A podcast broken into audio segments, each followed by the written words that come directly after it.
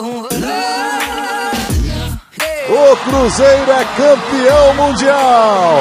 O Cruzeiro é campeão mais uma vez. Um título para o Cruzeiro no voleibol.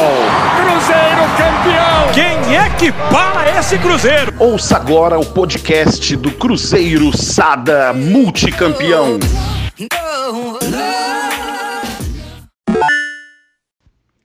Fala heptacampeões, sou Arthur dos Somos Gigantes e vamos para mais um giro semanal sobre o Sada Cruzeiro. Começando pela sexta-feira, dia 14 de fevereiro, onde tivemos um embate entre brasileiros para decidir quem iria para a final do Sul-Americano. Sada Cruzeiro e Taubaté fizeram um dos melhores jogos da temporada, muito disputado. No final, no tie-break, foi melhor para o maior clube de voleibol da história. Parciais de 23 a 25, 25 a 16, 21 a 25, 25 a 23 e 15 a 13.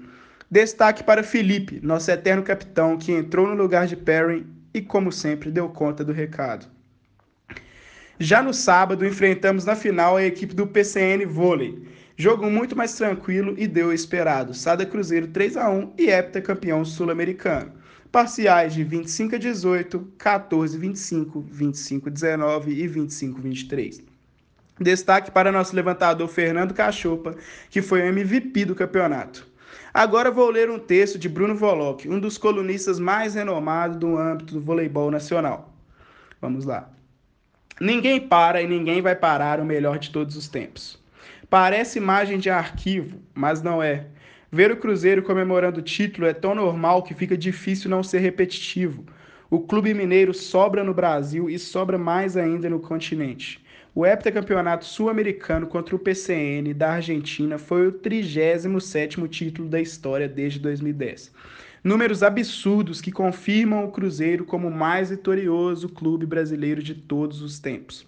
Exemplo de administração: o Cruzeiro está muito à frente da concorrência.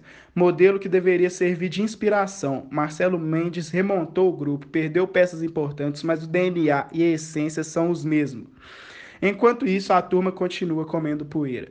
Taubaté se enrola sozinho, promete mundos e fundos e não paga ninguém.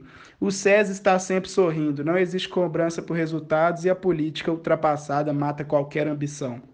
O Sesc, se acertasse nas peças e tivesse mais camisa, poderia até ameaçar o Cruzeiro, mas não vai, não por enquanto. Os demais assistem pela televisão e aplaudem. Reconhecimento ao melhor de todos os tempos.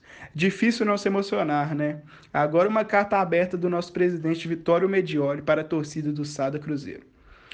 Somos heptacampeões do Sul-Americano e o nosso Cachopa foi o MVP, o melhor jogador do torneio. Sempre confiei no potencial dele e pedi paciência para continuar continuarmos o trabalho de renovação e nos preparar para um novo ciclo virtuoso e vitorioso com atletas que cresceram conosco.